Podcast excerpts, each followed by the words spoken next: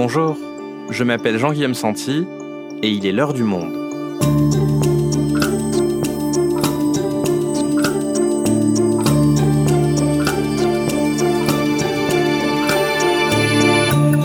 Aujourd'hui, 50 ans après le Bloody Sunday, les tensions se sont-elles définitivement apaisées en Irlande du Nord? C'était il y a un demi-siècle le dimanche 30 janvier 1972, une manifestation pacifique était réprimée dans le sang par l'armée britannique dans la ville de Derry, en Irlande du Nord. 13 personnes de confession catholique ont perdu la vie lors de ce jour sanglant. Une quatorzième est morte de ses blessures quelques mois plus tard. Cécile Ducourtieu est correspondante au Royaume-Uni pour Le Monde. Elle s'est rendue récemment à Derry elle nous raconte comment la ville s'est appropriée ce passé et elle revient avec nous sur le long conflit qui a opposé catholiques et protestants en Irlande du Nord. Bloody Sunday, 50 ans après une paix fragile en Irlande du Nord, un épisode produit par Cyrielle Bedu, réalisation Amandine Robillard.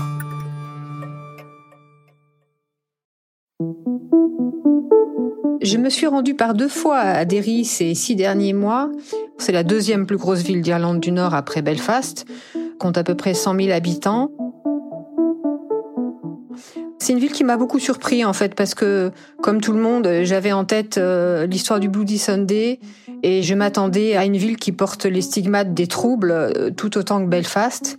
Et en fait, au premier abord, euh, c'est une très jolie ville, une ville avec des restes historiques beaucoup plus importants qu'à Belfast. Elle possède encore une enceinte fortifiée qui date du XVIIe siècle, qui est absolument parfaitement préservée. La vieille ville est, très jolie. Après, ce qui surprend dès qu'on sort de l'enceinte euh, des murs de cette vieille ville, la ville est sainte à l'ouest d'un quartier catholique qui a été un, très longtemps, pendant des siècles en fait, un ghetto catholique, puisque les catholiques n'avaient pas le droit de vivre euh, dans l'enceinte de la vieille ville. Ces quartiers, donc il y a le quartier de Boxside et le quartier de Cregan, un petit peu sur les hauteurs, ont été réhabilités euh, à partir des années 80. Mais euh, voilà, ça reste un quartier avec des petites maisons ouvrières, pas très gaies. Donc c'est dans un, de ces ghettos, plus précisément euh, le ghetto de Boxside, juste à la sortie de la vieille ville, qu'a eu lieu Bloody Sunday, donc il y a exactement 50 ans.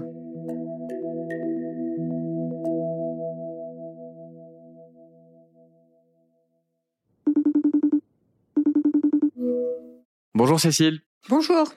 Alors Cécile, on te rappelle encore aujourd'hui, tu nous parlais hier de Boris Johnson et on fait encore appel à toi aujourd'hui pour revenir sur ce Bloody Sunday, ce jour au cours duquel des manifestants pacifistes nord-irlandais ont été tués par l'armée britannique.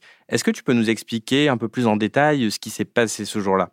Donc le 30 janvier 1972, euh, les gens de Derry répondaient à, un appel à manifester qui avait été interdit euh, à peu près trois semaines plus tôt par le gouvernement nord-irlandais. Ils sont sortis vers 14h30 euh, euh, de Cregan. Ils se sont élancés de Cregan, qui est donc un, ghetto catholique un peu sur les hauteurs de la ville. Ils voulaient aller jusque dans la vieille ville. Et c'est en arrivant à Boxside vers 16h que les premiers coups de feu ont été tirés par l'armée britannique et plus précisément par le parachute régiment et à peu près 13 civils qui ont été tués quasiment sur le coup.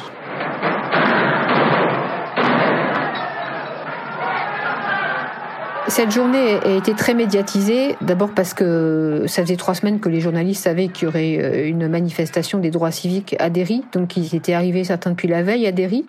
Et elle s'est passée en pleine journée, euh, juste avant la fin du jour. Donc c'est une des raisons pour laquelle euh, Bloody Sunday a été si médiatisé. Et alors pourquoi est-ce que ces hommes et ces femmes avaient euh, décidé de manifester ce jour-là? Alors c'était pas du tout la première manifestation du genre. Hein. Derry était, était une ville où il y avait beaucoup d'agitation sociale depuis presque trois ans, voire quatre, puisque ça a commencé en 1968. C'était essentiellement les catholiques euh, de la ville, hein, qui formaient presque 70% de la population de Derry à l'époque, hein, qui dénonçaient leurs conditions de vie, essentiellement le fait qu'ils étaient très très mal logés. Hein. Ils vivaient euh, des familles euh, très très nombreuses dans des tout petits logements insalubres. Et ils étaient très souvent exclus des emplois de la ville, où il y avait un très fort taux de chômage. Et donc, euh, il manifestait une fois de plus, à la fois pour les droits civiques, parce qu'il y avait un très fort mouvement des droits civiques qui s'était inspiré d'ailleurs très largement de ce qui se passait en Californie, Il dénonçait aussi ce qu'on appelle les internements forcés de militants républicains pro-irlandais qui avaient commencé quelques années plus tôt. Cette journée est aussi euh, d'ailleurs rentrée dans l'histoire de la pop culture quand le groupe irlandais U2 lui a consacré sa célèbre chanson euh, Sunday Bloody Sunday dix ans après la tuerie.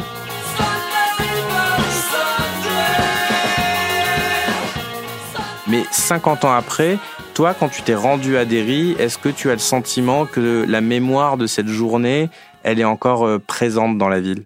Oui, elle, est très présente.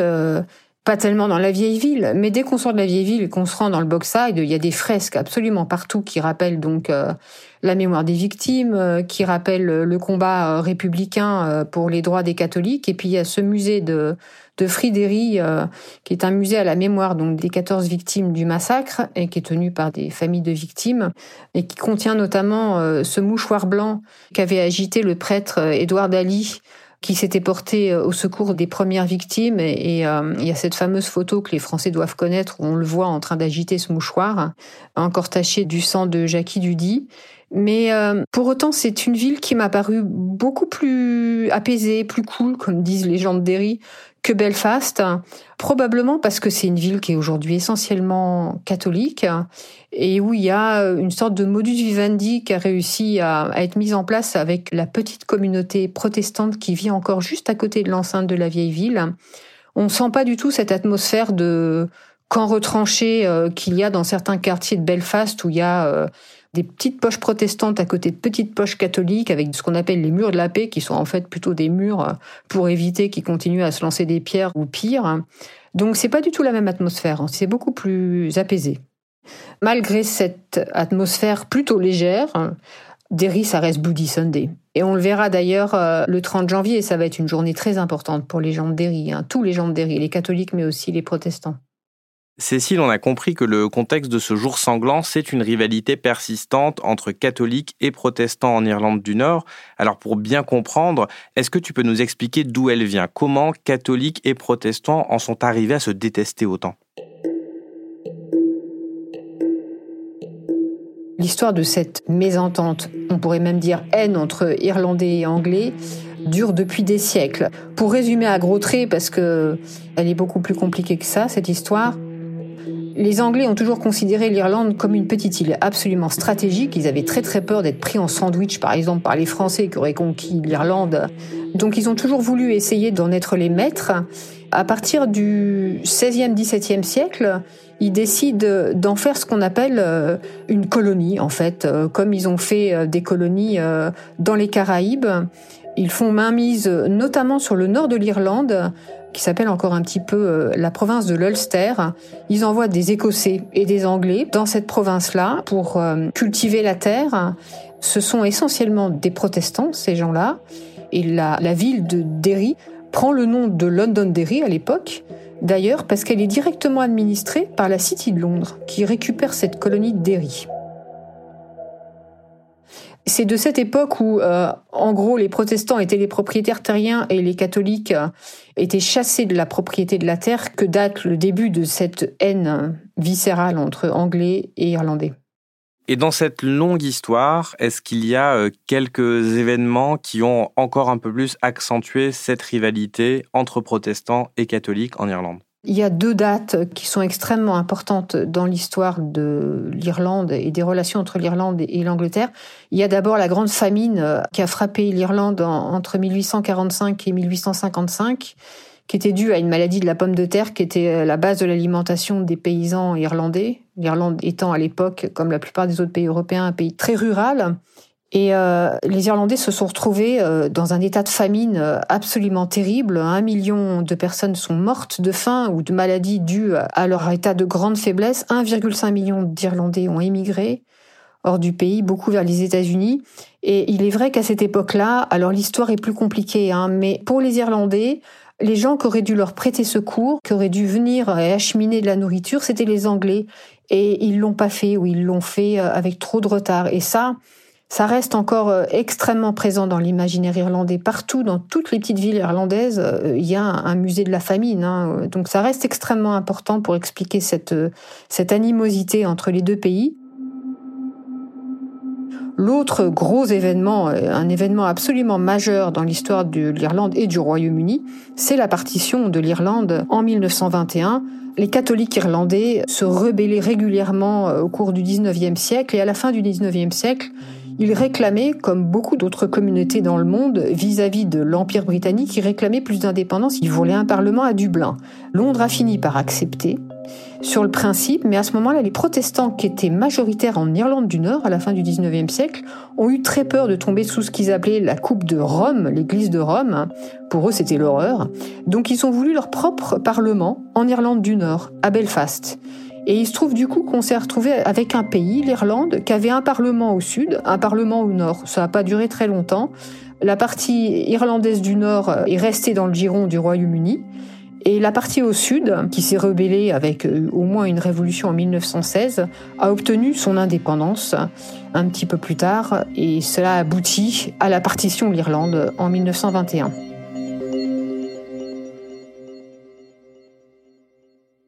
Et c'est donc de cette époque-là, Cécile, que date ce système politique qui assure aux protestants le pouvoir en Irlande du Nord, c'est ça? Oui, tout à fait. À partir donc des années 1920, les protestants font en sorte qu'en Irlande du Nord, ils gardent le pouvoir. Alors évidemment, ça tient à la démographie. À l'époque, ils sont euh, majoritaires, à peu près 60% de protestants et 40 de catholiques, mais euh, ils mettent en place un système à Stormont, qui est le nom euh, de l'Assemblée parlementaire nord-irlandaise, un système qui fait qu'ils gardent le pouvoir. Alors, à Derry et ailleurs dans cette contrée, ça se traduit par le fait que ne peuvent voter que les gens qui ont un logement. Et donc les protestants font en sorte d'éviter que les catholiques aient des logements. Voilà. Et donc ça expliquera cette crise du logement absolument terrible à Derry dans les années 50-60 hein, et qui conduira progressivement au mouvement des droits civiques et plus tard euh, au début des troubles.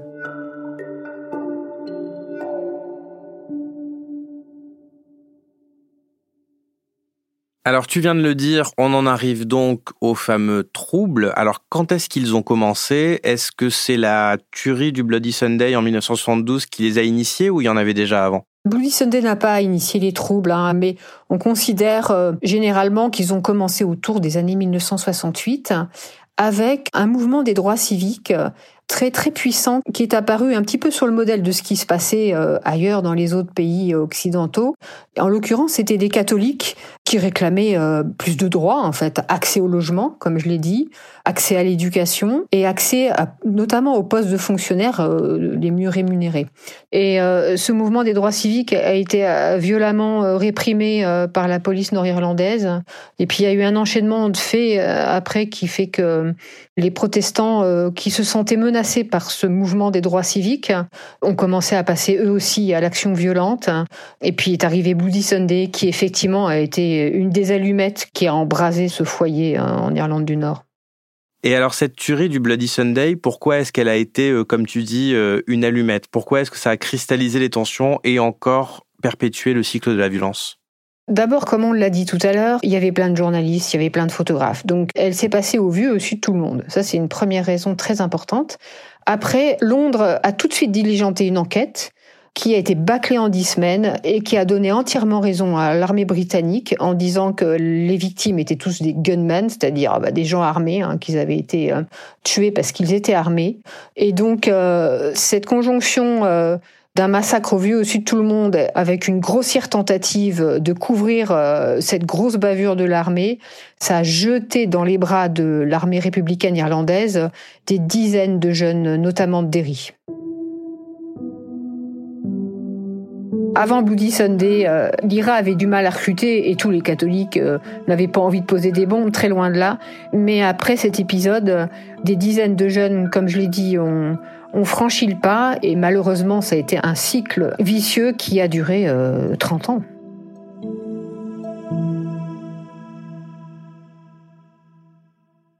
Et concrètement, ces troubles qui ont duré 30 ans, ces violences, elles ont consisté en quoi? Des attentats?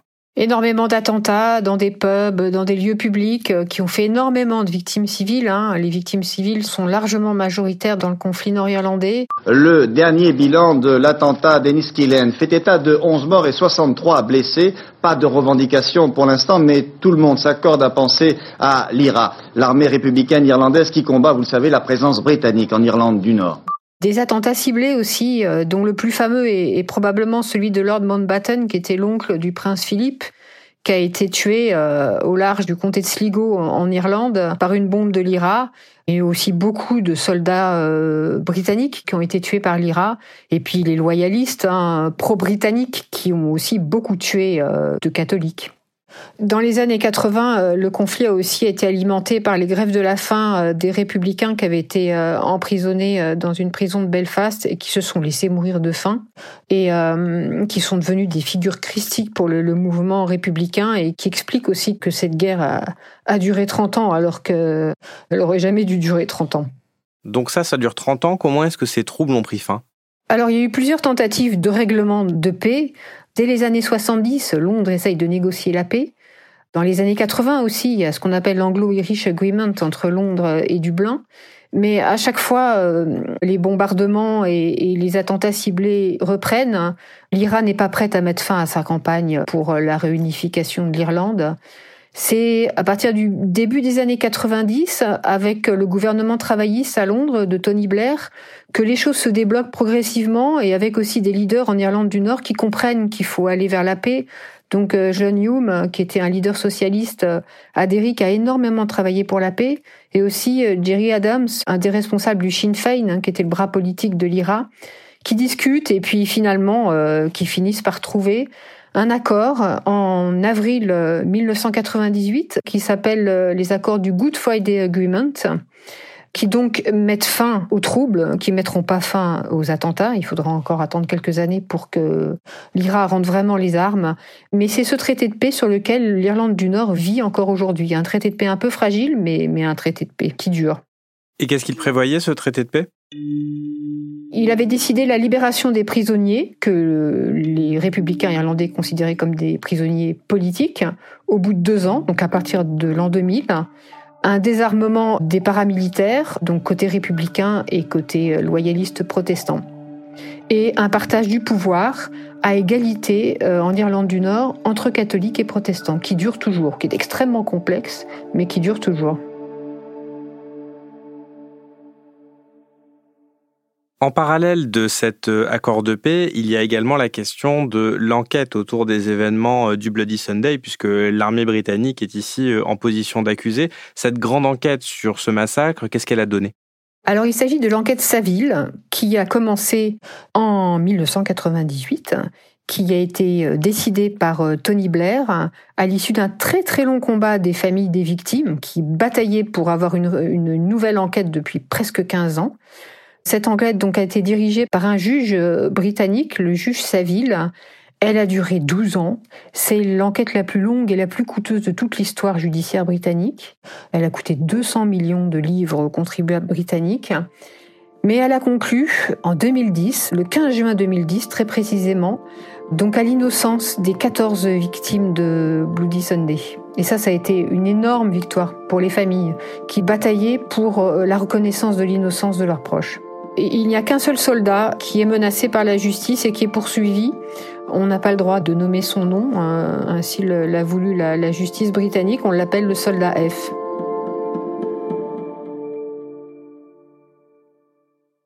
Cécile, pour conclure cet épisode, et alors qu'on va commémorer les 50 ans du Bloody Sunday, on est 23 ans aussi après les accords du Good Friday, est-ce que les relations entre catholiques et protestants se sont apaisées? Tu t'es rendu à Derry, mais tu t'es aussi rendu à Belfast. Qu'est-ce que tu as pu constater?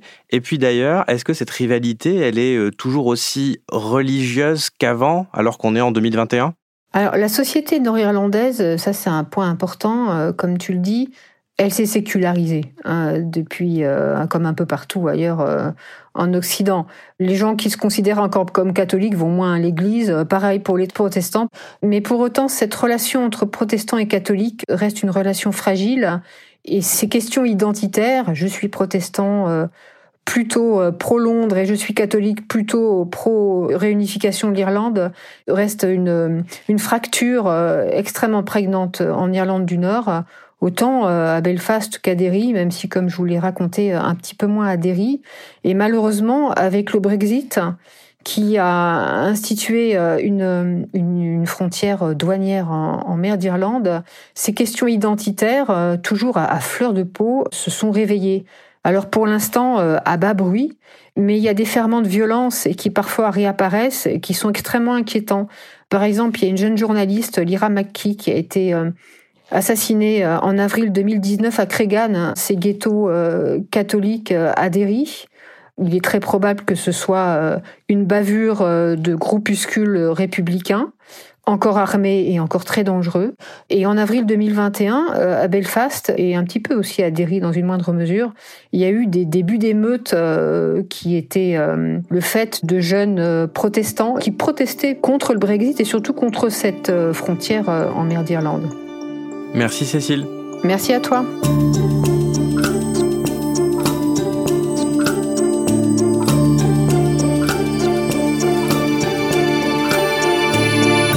Si vous souhaitez en savoir plus sur le sujet, vous pouvez aller lire le reportage de Cécile Ducourtieu à Derry ainsi que tous les articles qu'elle a écrits sur l'Irlande du Nord en allant vous abonner sur notre site lemonde.fr.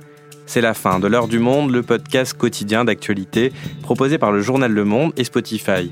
Pour ne rater aucun épisode, vous pouvez vous abonner gratuitement au podcast sur Spotify ou nous retrouver chaque jour sur le site et l'application lemonde.fr. Si vous avez des remarques, suggestions, critiques, n'hésitez pas à nous envoyer un email à l'heure du monde, @lemonde.fr. L'heure du monde est publiée tous les matins, du lundi au vendredi. On se retrouve donc très vite. À bientôt.